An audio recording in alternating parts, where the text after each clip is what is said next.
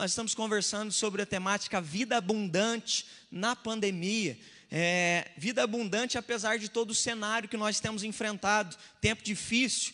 Ah, todos nós temos o anseio por plenitude, todos nós temos o anseio, não é, de abundância, todos nós temos o anseio por uma sensação de completude. O que, que é isso? Realização. Nós queremos ser realizados, nós queremos ter a sensação, sabe aquela sensação gostosa de satisfação, aquela realiza, sensação gostosa de estar completo, pleno, olhando para as áreas da vida e em paz diante de Deus, em paz consigo mesmo, em paz com o próximo. É essa sensação, é esse o desejo que move o coração dos seres humanos. Infelizmente, diante dos diversos desdobramentos da pandemia, não é, que afetou mundialmente a todos nós, de manhã eu falei um pouco sobre isso. Quer você queira ou não, ela afetou a tua vida. Quer você, às vezes, esteja trabalhando no home office ou o seu trabalho voltou ao normal, nós fomos afetados, a nossa vida foi impactada. E a gente teve que se reinventar a gente teve que, nas comunicações, não é? O Vinícius aqui teve que virar o diretor de estúdio, de cinema, ele que faz iluminação,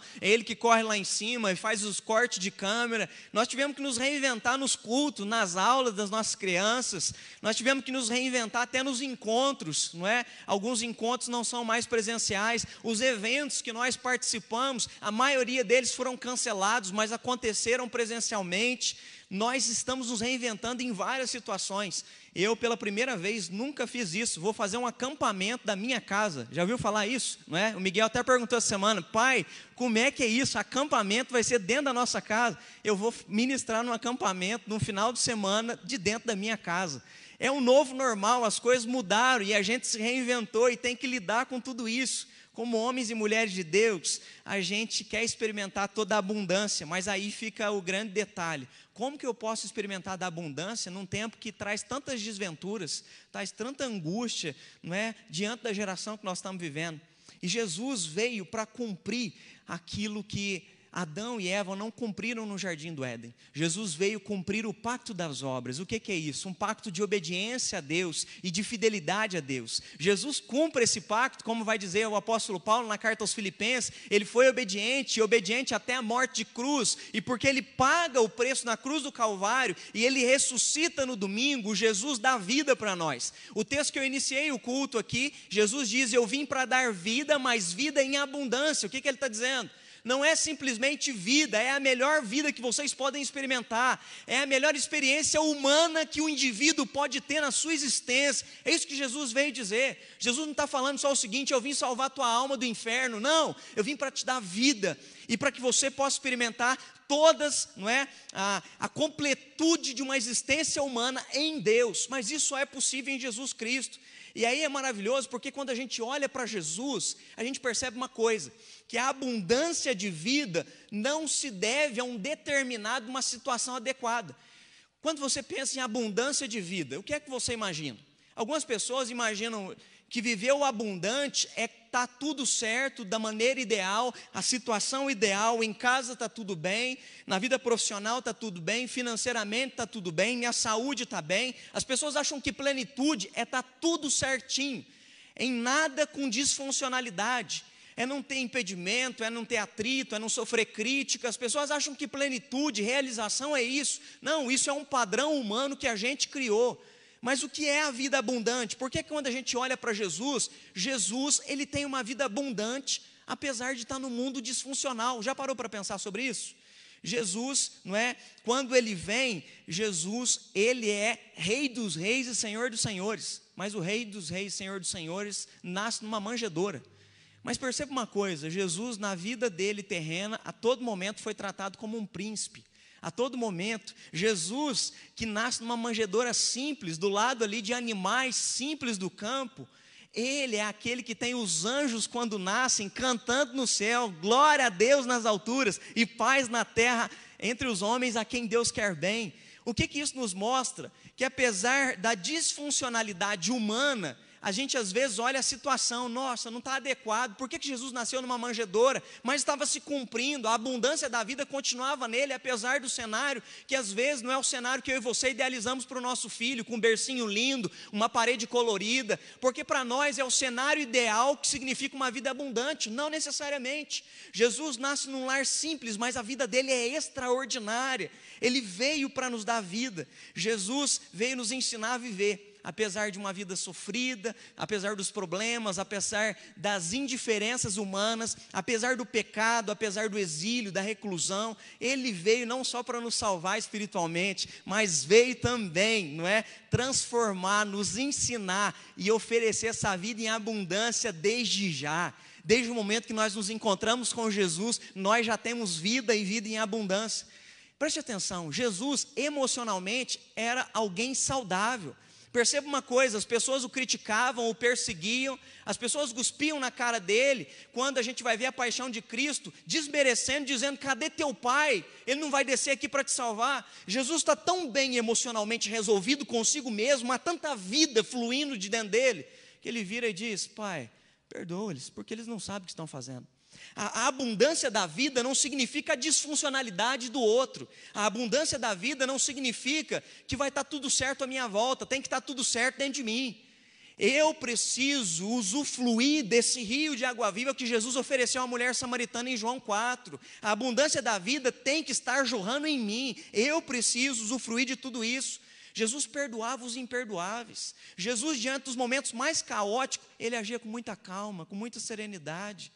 Jesus, diante das perseguições dos grupos religiosos, se mantinha em paz, porque ele estava vivendo a vontade de Deus. Só é possível viver assim de uma maneira. Só é possível viver na plenitude mesmo diante de tanto problema, quando você experimenta a vida, a vida em abundância. Pastor, mas como é que eu vou experimentar isso? Aí você pode estar pensando e questionando aqui que eu estou falando sobre Jesus, que na, nele havia abundância diante das disfuncionalidades humanas e existenciais nas quais Jesus Cristo encontrou. E você pode estar pensando, pastor, mas eu quero te lembrar que Jesus Cristo é o Filho de Deus, então para ele é muito mais fácil, porque eu sou um pecador, eu sou uma pecadora, só que eu quero te lembrar de um outro detalhe. Assim como eu e você somos pecadores e pecadoras, Jesus Cristo escolheu 12 homens pecadores e falhos para caminhar com eles.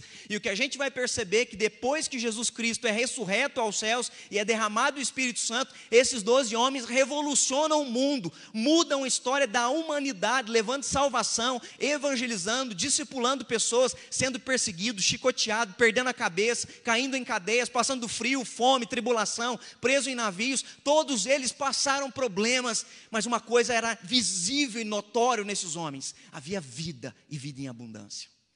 Perceba que a vida em abundância não significa que não haja problemas. A vida em abundância não significa que o quadro que eu desenhei vai estar tudo um dia belo e perfeito e o sol raiando para mim em todas as situações, mas significa que eu tenho abundância apesar dos pesares, que eu tenho vida apesar daqueles que estão disfuncionais, daqueles que não estão bem. Eu consigo seguir adiante, apesar de, apesar do sofrimento, apesar da dor, apesar do cansaço, a vida em abundância. E porque a vida em abundância, eu consigo viver isso no dia a dia. O grande desafio da vida em abundância é no dia a dia. A gente também associa a vida em abundância em um evento. Não, foi aquele evento que marcou aquela situação, aquela célula, aquele dia que o pastor pregou nós precisamos conseguir viver a vida em abundância de segunda a sábado. Não na hora de uma live onde o louvor é inspirador e a palavra pode aquecer o seu coração. Mas a vida em abundância tem que acontecer lá na sua casa. Tem que acontecer lá quando há um problema dentro da sua casa, quando há uma situação em que você tem que resolver, quando o seu temperamento é posto à prova. É lá que a vida em abundância tem que jorrar com rios de águas vivas. É lá que nós mostramos quem nós somos. O bom e o saudável é entender que Jesus Cristo, além de vir nos dar vida, ele também veio nos ensinar a vivenciar em abundância. E eu quero ler um texto no qual Jesus ensina os seus discípulos a vivenciar em abundância no cotidiano a vida a qual Jesus estava ofertando a eles. Abra sua Bíblia comigo, por favor. Evangelho de Lucas, capítulo 9. Evangelho de Lucas, capítulo 9, do versículo 28 ao versículo 44.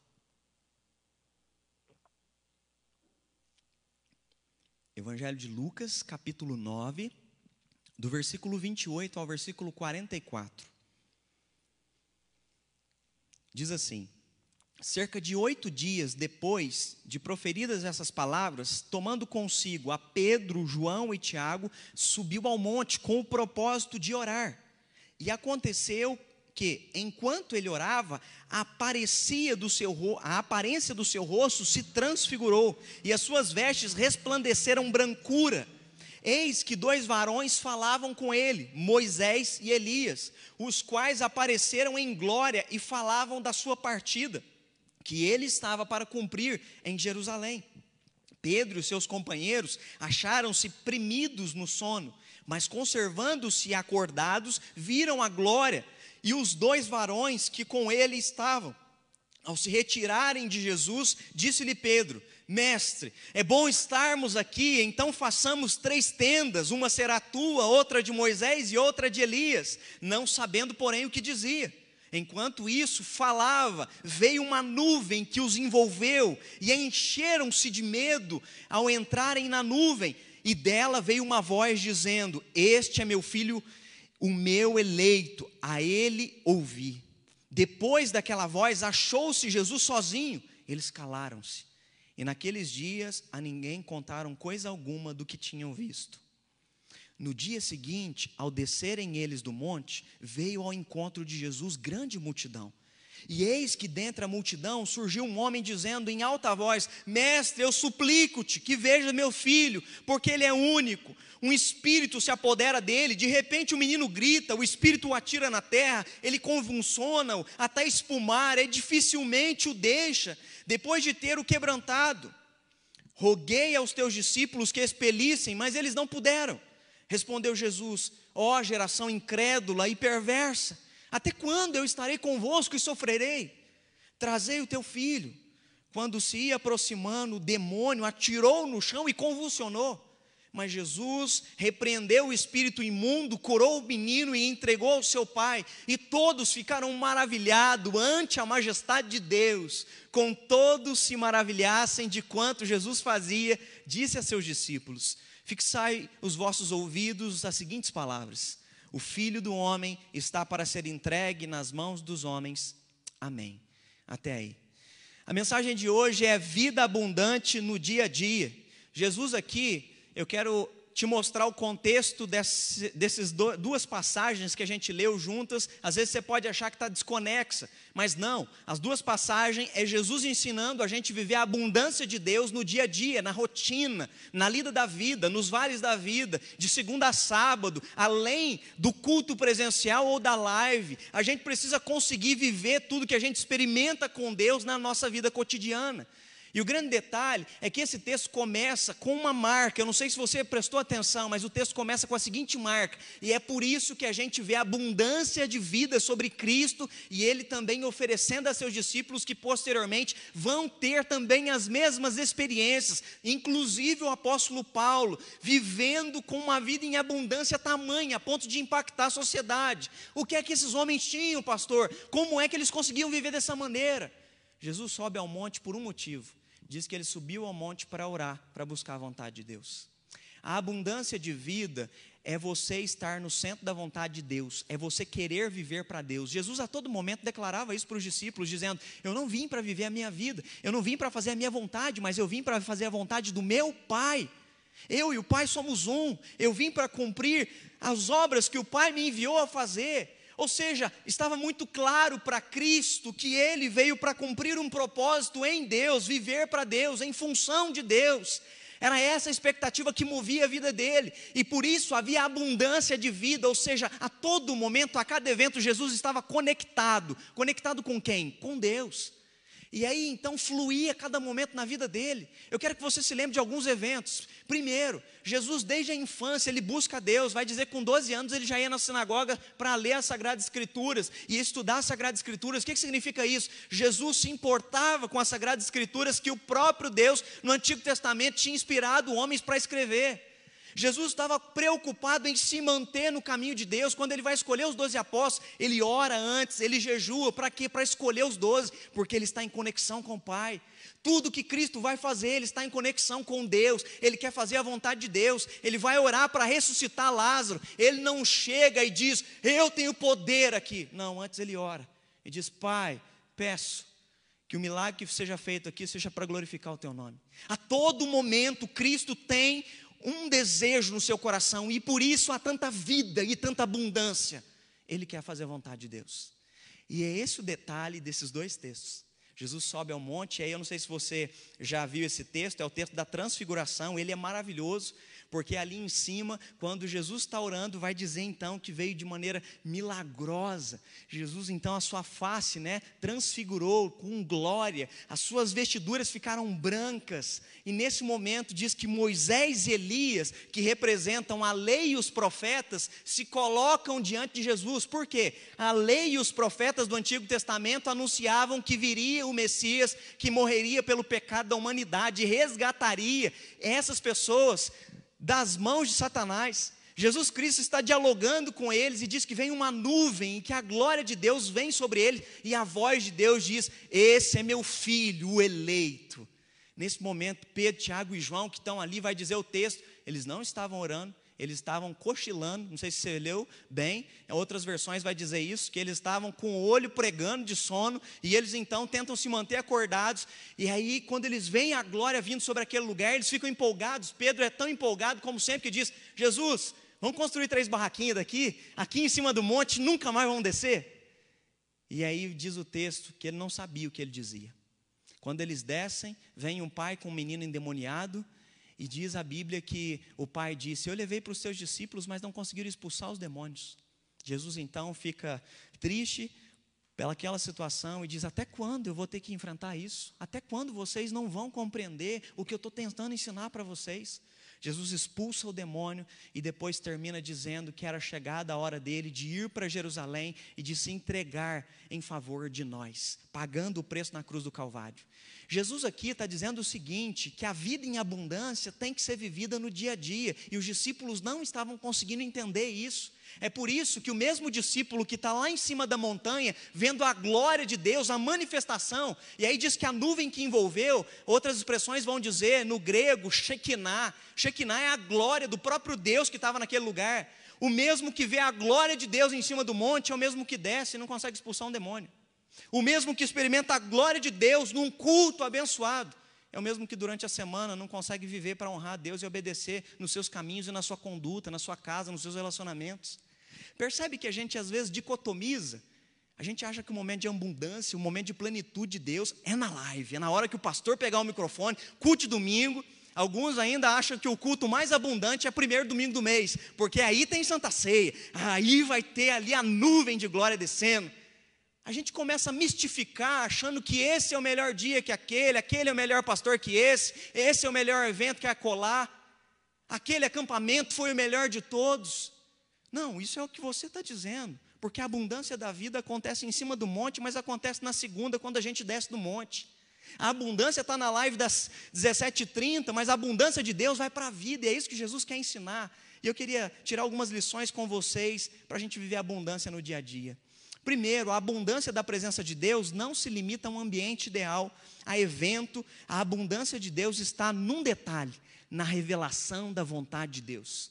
Quando Deus revela a sua vontade, aí está a abundância de Deus. Olha aqui o versículo 29 e 31, olha o que, que diz. E aconteceu que quando Jesus orava, a aparência do seu rosto se transfigurou, as suas vestes replandeceram de brancura, e eis que dois varões falavam com ele, Moisés e Elias. Olha o que, que eles falavam com ele, os quais apareceram em glória e falavam da sua partida.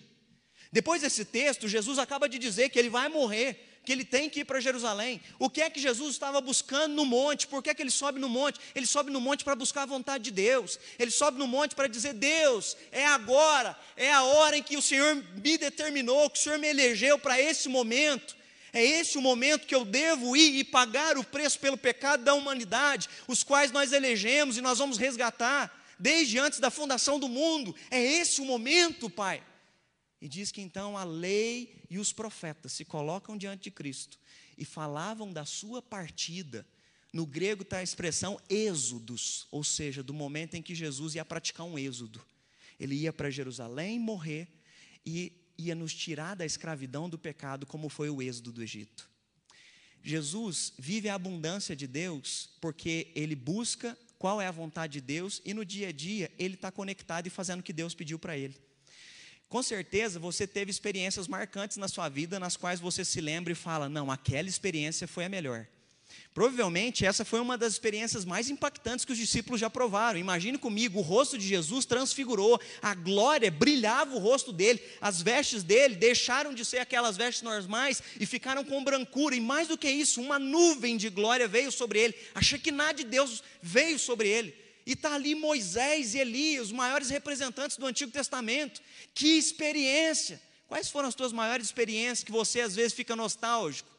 Eu gosto de me lembrar da minha experiência da minha conversão aos seis anos de idade. Me lembro do momento, me lembro do lugar, me lembro das palavras, me lembro do, do chamado do pastor, do apelo. Eu me lembro do dia que eu entreguei a minha vida para Jesus no sentido vocacional, com 15 anos, na cama da minha casa. Eu me lembro, a cama estava do lado esquerdo, eu me ajoelhei e orei a Deus. E eu me lembro que eu fui no acampamento posterior a esse dia que orei, e Deus falou comigo através da vida do Hugo, não é? Ah, o pai da Fran, Deus usou ele tanto para falar comigo e foi um dia tão maravilhoso, eu senti tanto o Espírito Santo de Deus. Quando fui numa tribo indígena, eu me lembro que eu precisava experimentar a alegria da salvação e Deus falou tanto comigo naquele dia, naquela noite, numa noite estrelada, aonde eu fui para o meio do campo e eu passei a noite inteira orando, conectado com Deus. Foi um, um dia tremendo. Eu não me esqueço dessa experiência.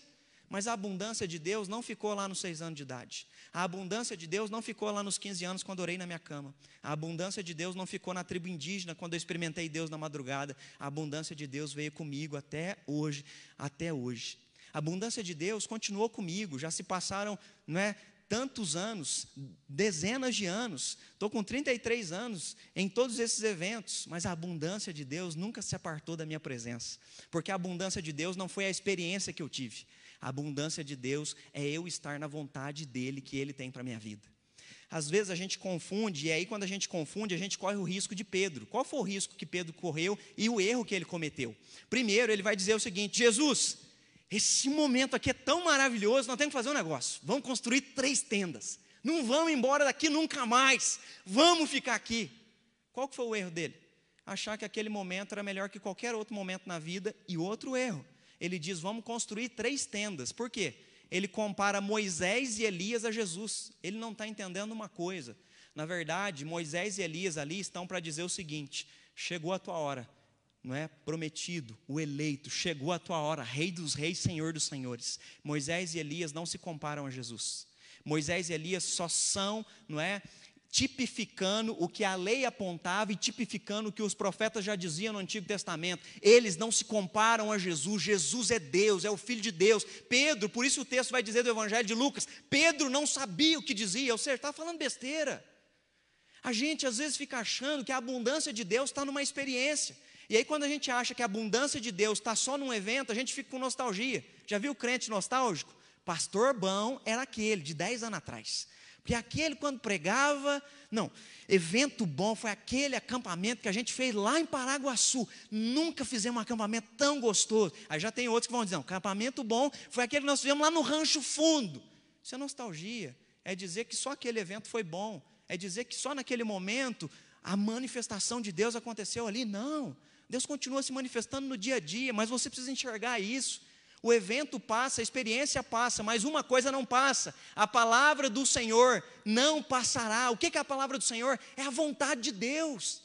Então o evento pode passar e um outro detalhe. Às vezes você está na expectativa que a abundância de Deus vai voltar sobre a tua vida e você vai voltar a ser um cristão contagiante, animado, ler a Bíblia e orar quando voltar ao culto presencial. Nós estamos nessa expectativa faz quanto tempo? Já faz seis meses. E se você fica na expectativa que na hora que voltar ao presencial, aí sim você vai experimentar abundância, você está diminuindo o poder da ação de Deus. Sabe por quê? Porque Deus age com culto presencial e sem culto presencial. Ele é Deus. Ele age em cima do monte, mas ele age lá embaixo no vale, quando os demônios se manifestam.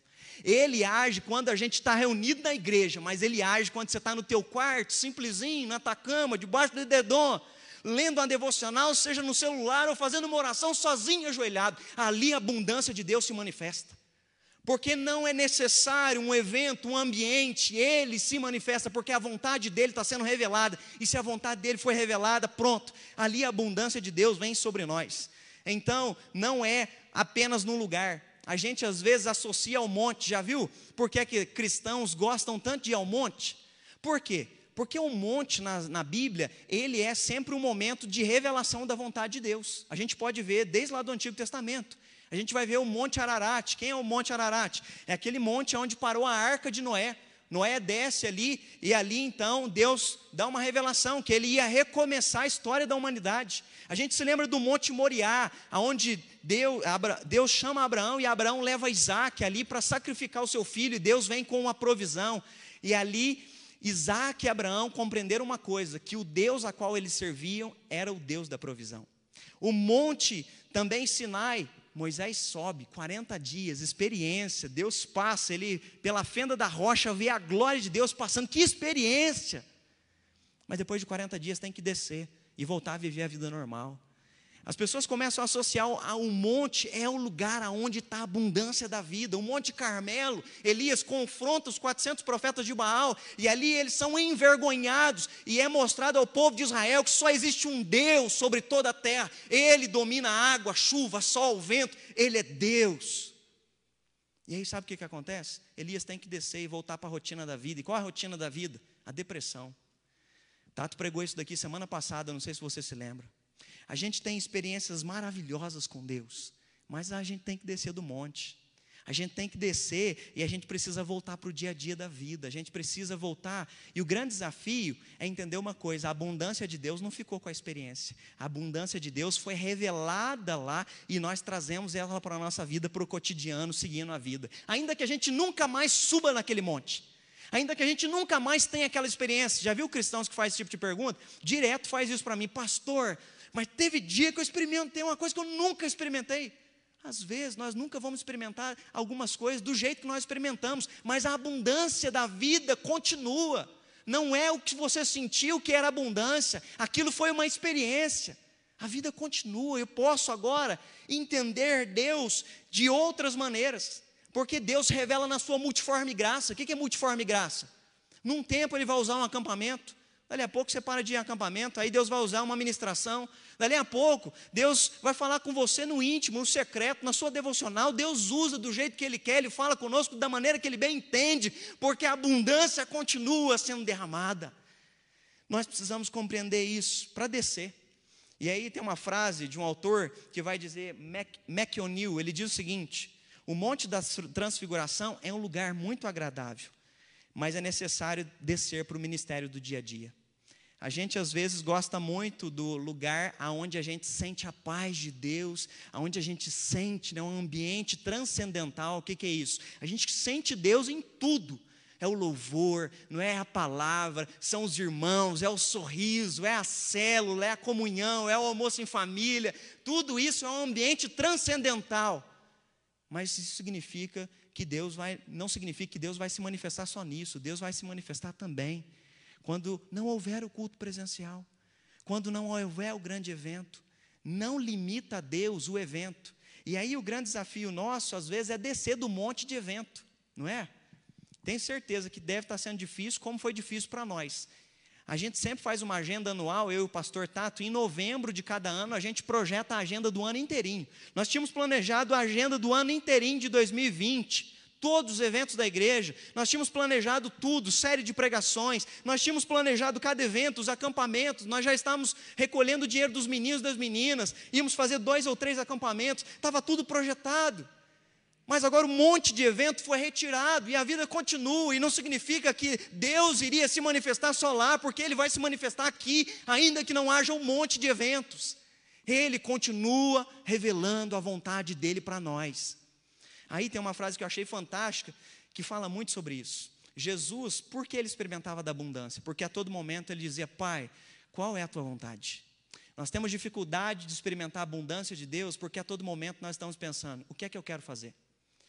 Gente que quer viver só para o que quer fazer, não consegue experimentar a abundância da vida porque não está conectado com a vontade do Pai. Para estar conectado com a abundância da vida, é preciso dizer: Deus, o que o Senhor quer que eu faça? E parar de dizer um pouco o que é que eu quero fazer. Porque a gente vive planejando a semana que vai começar amanhã, dizendo o que é que eu vou fazer essa semana, o que é que eu vou assistir, com quem que eu vou conversar. A gente precisa mudar um pouco esse tipo de pergunta e fazer: Deus, o que é que o Senhor quer que eu faça nessa semana?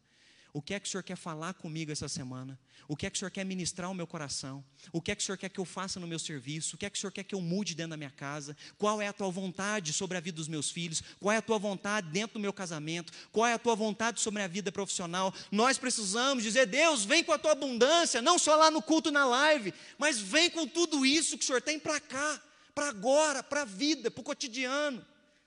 Nós precisamos parar e descer então desse monte de eventos e desse monte de religiosidade para viver a abundância da vida no cotidiano e no dia a dia. Segundo, sem a abundância da vontade de Deus, nós vamos viver escassez, infelizmente. O que você está querendo dizer com isso, pastor? Pedro, Tiago e João estão lá em cima do monte, lembra? Olha a experiência que eles estão tendo. Acabaram de ver Jesus transfigurado. O que, que é isso? Jesus está com o rosto glorificado. Jesus não está só com o rosto glorificado, mas com as vestes brancas. Eles nunca viram o tamanho a revelação, porque Jesus andava com roupas de homem simples, com sandálias simples. Agora eles olham para o rosto de Jesus e de olhar, os olhos doem, e mais do que isso, vem uma fumaça sobre Jesus dizendo: Esse é meu filho eleito, ele é meu filho amado. É assustador ver tudo isso e ao mesmo tempo é a experiência mais sensacional. Mas quando você fica só na experiência e volta para a vida e não consegue ver a vontade de Deus lá na rotina da tua vida, a vida é uma escassez. Nossa, de novo começar a semana. Nossa, de novo ter que trabalhar. Nossa, de novo é isso que tem para comer. Nossa, de novo, a mesma coisa que você vai conversar, a mesma coisa que você vai me exortar, mãe. Não, de novo, a mesma coisa, pai. Não, é de novo.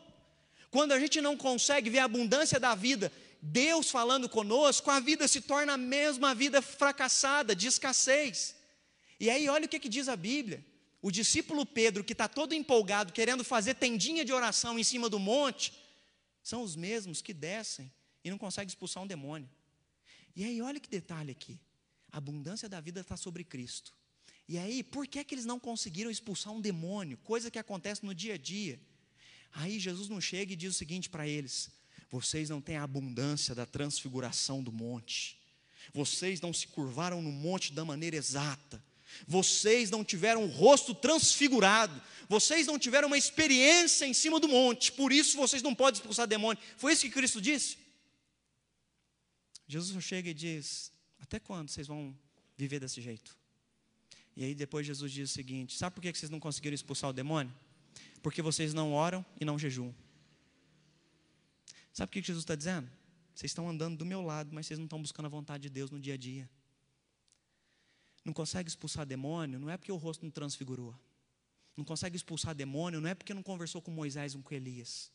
Não consegue viver o do dia a dia, porque não ora não lê a Bíblia, não jejua. Quando a gente não tem conexão com Deus durante a semana, a gente acha e transforma o culto de domingo como se fosse o momento mais abundante da vida. Não, a escassez da semana não é porque o culto de domingo é o melhor culto, é porque durante a semana não se lê a Bíblia e não se ora. E aí não consegue lidar com o problema no casamento. Quando o filho faz uma besteira, está estourando e sai gritando e xingando ele, sem ter a sabedoria do alto para falar. Sai resolvendo os problemas apavorado, começa a desenvolver uma série de sintomas emocionais, de disfuncionalidade humana, ansiedade, gastrite, por aí vai. Porque a gente não consegue lidar com a nossa emoção diante do fracasso no qual nos problemas a gente não sabe resolver. A escassez está vindo e está consumindo, não é por causa da falta da abundância, mas é porque a gente não está orando, é porque a gente não está jejuando.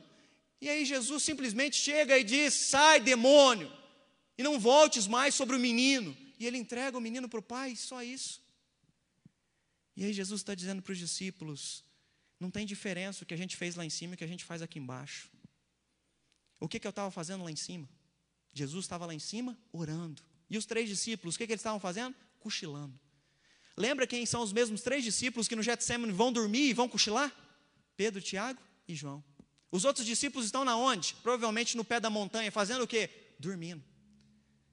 Nós vivemos a escassez da vida, não é porque Deus não tem a vontade dele para cumprir na nossa vida, é porque a gente não tem orado sobre cada detalhe da nossa vida. Você tem orado pela vida dos teus filhos? Você tem orado por sabedoria para criar eles? Você tem orado para saber, não é, se você está na profissão certa, se você está no local certo, se você está na cidade certa? Você já tem orado, não é, para estar tá conectado com o que Deus quer fazer com você? Você tem orado para dizer, Deus, qual é a tua vontade? Esse é o lugar que eu devo ficar? Deus, me dá um sinal, me dá uma direção, qual é o teu querer? Ou você tem feito a pergunta: o que é que vai ser melhor para mim? Não, você tem que perguntar: Deus, o que é melhor para o Senhor? Qual é a tua vontade? Eu quero estar tá aí, eu quero estar tá conectado nisso que o Senhor tem para mim. A plenitude e a abundância não está na experiência da montanha, mas em viver no dia a dia. Então, terceiro detalhe aqui, entenda isso. A, a plenitude e a abundância da vida não está lá em cima da montanha não está aqui nessa live, esse é, é, a melhor pregação, esse é o melhor culto das cinco e meia, o primeiro domingo do mês. Não. A abundância de Deus está na revelação da vontade do Pai para a tua vida, a todo momento, em qualquer hora, em qualquer lugar. Aí está a abundância da vontade de Deus. Quando a gente entende isso, a gente pode dizer o que o apóstolo Paulo concluiu em Romanos 12, versículo 2. Eu não quero me formatar, eu não quero me condicionar às coisas desse mundo, mas eu quero é, transformar minha mente para experimentar qual é a boa, perfeita e agradável vontade de Deus. Eu quero estar tá aí, porque quando eu experimentar a boa, perfeita e agradável vontade de Deus, pronto, a abundância de Deus veio sobre a minha vida. Esse homem está orando isso na cadeia. Esse homem está orando isso num navio em tribulação que a gente viu aqui, 14 dias sendo jogado de um canto para o outro. E esse homem está dizendo: Ei, acalmem-se, Deus falou comigo no meio da tempestade. Olha que abundância, olha que experiência com Deus. Está acorrentado escrevendo uma carta dizendo: Irmãos, alegrai-vos, digo outra vez, alegrar no dia a dia. Esse homem não está no hotel cinco estrelas, esse homem está no pior lugar que poderia estar, amarrado, acorrentado, e ele está em vida em abundância. Da onde vem a abundância? Ele sabe de uma coisa: eu estou aonde Deus gostaria que eu estivesse. Estou em paz, estou pleno, estou satisfeito, estou realizado porque tenho feito aquilo que o Pai tem pedido a mim. A abundância da vida vem quando a gente sabe de uma coisa: eu estou fazendo o que Deus espera que eu fizesse.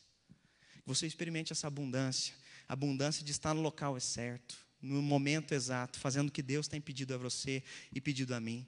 Lucas 9,37 vai dizer que no dia seguinte, depois dessa grande glória e manifestação da transfiguração, eles desceram. E aí, quando desceram, eles têm a experiência do dia a dia, o momento do dia a dia é lidar com os demônios, é lidar com a opressão espiritual. O dia a dia é uma batalha espiritual, Paulo nos lembra disso. Nossa luta não é contra a carne ou sangue. Às vezes você está aqui assistindo o culto e pensando, nossa, amanhã tem que enfrentar tal fulano lá no serviço, que vai me criticar, vai me perseguir. Nossa, tem que enfrentar a competitividade com tal pessoa. E aí Paulo vai te lembrar de uma coisa: ei, a sua luta não é contra pessoas, a sua luta é contra principados e potestades, ou seja, Lá embaixo, a vida de segunda a sábado é uma batalha espiritual.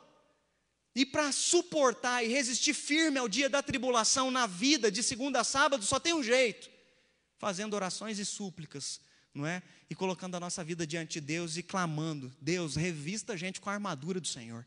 Coloque o capacete da salvação, me cinge a verdade, coloque em minha coraça da justiça, veste aos meus pés as sandálias do evangelho da paz, embrace o escudo da fé e me ajude a manusear a tua palavra para eu fazer a tua vontade a todo momento. É assim que a abundância de Deus vem, no dia a dia, com coisas ordinárias, simples, oração, jejum, devocional. Aí a abundância de Deus vem. Mas quando falta isso a nós, lidar com a opressão fica angustiante, a vida fica pesada. Qualquer probleminha no serviço é uma grande montanha, porque é um peso, é uma opressão. E a gente então precisa encontrar a abundância de Deus de segunda a sábado. Porque a abundância de Deus não encerra quando o Vinícius vai lá e dá enter e vai renderizar esse vídeo e acaba a live e ele coloca uma musiquinha final. Não, a abundância de Deus não acaba nessa live. A abundância de Deus vai. Ela continua na tua casa, ela continua sobre a tua vida, ela continua sobre a vida dos teus filhos. Deus continua e tem um plano e um propósito sobre os seus. Ele trabalha em favor daquele, de todo aquele que esperam por Ele. Ele continua trabalhando em nosso favor. Mas nós precisamos encontrar a abundância de Deus no dia a dia, na nossa vida, aqui embaixo, a vida acontecendo. Quando eu fui trabalhar em Fortaleza, eu me lembro que o primeiro semestre eu fui convidado por um pastor para trabalhar numa cidade chamada Maracanaú. Maracanaú, na época, eu não sei hoje, atualmente, 2006, né? É, 14 anos. Maracanaú era considerada a cidade mais violenta do estado de Ceará. E eu me lembro que, assim que eu comecei a trabalhar, eu vi que o índice de assassinato, de homicídio, de tráfico era muito grande. Fui trabalhar numa periferia e eu lembro que eu cheguei, a igreja estava desmotivada, as pessoas estavam desanimadas, as pessoas eram muito pobres. Eu lembro que a, as paredes da igreja eram cheias de bolor, nós não tínhamos instrumentos na igreja, não é? Era uma igreja muito sofrida, era um povo muito sofrido. E eu me lembro que eu comecei a me questionar, porque às vezes, como pastor, como líder, a gente sempre quer pensar numa coisa: esse lugar não é o lugar ideal para mim. Porque a gente quer estar num lugar bom, a gente quer estar num lugar onde gere conforto. Olha que bonito, olha a estética, olha a luzinha, olha a câmera boa, olha aí, você está no conforto. A gente, quando vê com algo disfuncional, a gente acha que ali não tem abundância. E eu me lembro que em uma das minhas orações eu clamava a Deus: Deus, qual é a tua vontade? Deus, qual é a tua vontade? E eu me lembro que eu compartilhei com um menino que morava comigo, ele era de Patos, da Paraíba. E eu lembro que eu compartilhei com ele, eu falei: Eu tenho me sentido muito incomodado com a situação na qual a igreja está. E eu me lembro da palavra que ele me disse: Ele disse, Deus te, te trouxe aqui então para levar abundância de vida para eles, aonde você está vendo escassez. Faça diferença naquilo que você está vendo que precisa ser diferente. Põe a mão na obra e faça as coisas novas naquilo que você está considerando ser escassez para aquela igreja. Eu lembro que eu comecei a trabalhar, comecei a, não é, a, levei um violão para lá, comecei a fazer o louvor, comecei a, a envolver os adolescentes, fiz culto para as crianças. Eu me lembro que eu tive o privilégio de uh, discipular uma menina, eu vi que ela vinha no culto, ela era cadeirante, tinha 15 anos de idade. Eu me lembro que ela sempre vinha e ficava assim, as pessoas colocavam ela ali, e ela sempre triste no culto, na hora do louvor não cantava, triste, desanimada, cabisbaixa. E eu me lembro que eu disse, cheguei para ela um dia e eu disse: "Você quer conversar? Eu quero saber qual é o motivo da tua tristeza, eu posso te ajudar?" E aí eu lembro que a gente começou um discipulado e na série de discipulados aquela menina começou a se abrir comigo e ela dizia: "Pastor, quando eu era criança, eu andava. Eu fui acometida por uma doença e agora, com 10 anos de idade, eu parei de andar. Até os 10 anos eu era, sabe, pastor, eu corria para as ruas, eu brincava de vôlei com as minhas amigas, eu tinha uma vida saudável, normal. Agora eu estou aqui na cadeira. A minha mãe já não me trata mais como antes. Minha mãe olha para mim como se eu não tivesse mais utilidade. As minhas amigas já não me chamam mais para sair. A vida é doída, pastor. E eu lembro que eu comecei a fazer o discipulado com ela, e eu comecei a apresentar o amor que Jesus Cristo tinha por ela. Eu comecei a falar de como o Espírito Santo a amava, de como Deus cuidava dela. Eu comecei a mostrar para ela o tanto que ela era amada por Deus. E eu me lembro de um domingo que ela me convidou para almoçar na casa dela. E com o tempo ela foi mudando, porque ela descobriu quanto Deus a amava, e ainda apesar das suas limitações físicas que a doença tinha trago para ela, ela era valorosa para Deus, e Deus queria usar a vida dela, e era importante no reino de Deus, e ela podia pregar para as crianças ali da rua, e ela começou a me ajudar no louvor com as crianças, e eu lembro que ela começou a ter um senso de realização, um senso de abundância, apesar da escassez, um senso de abundância, apesar das limitações. Eu lembro que num domingo ela me convidou para almoçar e estava a mãe e o pai, e ela disse: Pai, mãe, eu queria compartilhar com vocês que o motivo da minha alegria foi que o pastor me lembrou de uma coisa: que Deus me ama e tem uma, um plano sobre a minha vida. Ele me ensinou que Deus tem um propósito na minha vida, independente de eu estar numa cadeira de roda, independente de eu ter as limitações físicas ou não. Eu me lembro que ela falou aquilo chorando e sorrindo, assim, na mesa, para o pai e para a mãe, toda feliz. A vida em abundância é isso. A vida em abundância não é só na grande experiência. Não, ela não teve milagre, eu não orei com ela, ela não voltou a andar. Não. Simplesmente ela encontrou o propósito de Deus sobre a vida dela. E ela disse: Eu estou realizada em Deus. Quando a gente encontra a abundância de Deus, a gente consegue viver de segunda a domingo, na vida dura, na vida doída, na rotina pesada. Mas a gente consegue celebrar que Deus tem um plano para nós, aonde nós estamos. Nós não estamos ali por acaso, nós estamos ali porque Deus está agindo em nós e através de nós. Nós não estamos fazendo o que estamos fazendo, não é simplesmente porque nós estamos no controle automático. Não, nós fazemos o que fazemos de maneira intencional, porque Deus fez assim. E é isso que Jesus está dizendo. Até quando vocês não vão compreender isso? Que de segunda a sábado vocês têm que viver além do monte, desce e vive a tua vida. Experimenta a abundância do que eu tenho para você. Clame, ore, jejue e busque, porque a abundância está aí. Para a gente concluir, nós não queremos que você dependa das experiências do culto presencial para estar tá abundante. Porque às vezes você está na expectativa, quando voltar ao culto presencial, aí sim eu vou ser abundante. Nós não queremos que você fique na nostalgia do passado. Nossa, aquele acampamento que aconteceu na igreja foi o melhor. Nós queremos dizer para você: viva o agora. Ore, busque a Deus por essa semana. Viva a abundância de Deus a partir de hoje, dessa noite, desse momento. Comece uma segunda-feira extraordinária. Ainda que lá embaixo haja opressão e lutas espirituais, mas em nome de Jesus, vá e permaneça firme. Porque a nossa luta não é contra a carne ou sangue, mas contra principados e potestades, mas revestidos com a armadura de Deus. E orando e fazendo súplicas a todo momento, nós vamos ficar firmes e resistir ao dia mal. Nós vamos seguir adiante, nós vamos nos levantar. Com certeza já tivemos e ainda teremos grandes eventos presenciais. Nós vamos voltar a ter culto presencial, grandes experiências de acampamento, nossas celas, nossa casa vai ser cheia de novo, em nome de Jesus. Às vezes é isso que você está ansiando e você está achando, quando tudo isso estiver certinho, aí meu olho vai brilhar de novo. Não, nosso olho precisa brilhar hoje, porque nós estamos cheios de Espírito Santo. Nosso coração precisa queimar hoje, porque a gente leu as Sagradas Escrituras e Deus falou conosco. Nós celebramos a bondade de Deus hoje, sabe por quê? Porque as misericórdias do Senhor se renovaram essa manhã e por isso nós não fomos consumidos. Você está com saúde aí assistindo essa live. Bendiga o nome de Deus, dê uma palavra de gratidão a Deus. Agradeça a abundância de vida que Ele tem dado sobre você. A abundância não vai vir quando tudo estiver adequado, sabe por quê? Esse momento onde tudo vai estar adequado só é descrito em Apocalipse.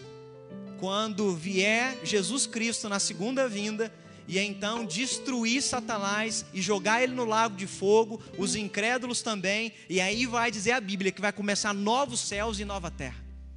Mas a plenitude e a abundância de Deus já podem ser vividas desde hoje porque nós buscamos a vontade de Deus para o dia a dia.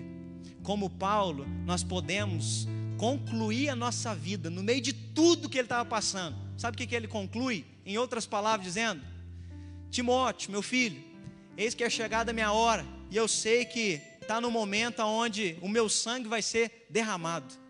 Mas ele diz: Filho, eu combati o bom combate, eu completei a carreira, eu guardei a fé. Sabe o que, ele está dizendo? eu estou realizado em Deus. Realizado, esse homem sofreu muito, mas está realizado, sabe por quê? Porque ele em todo momento fez o que Deus esperava que ele fizesse.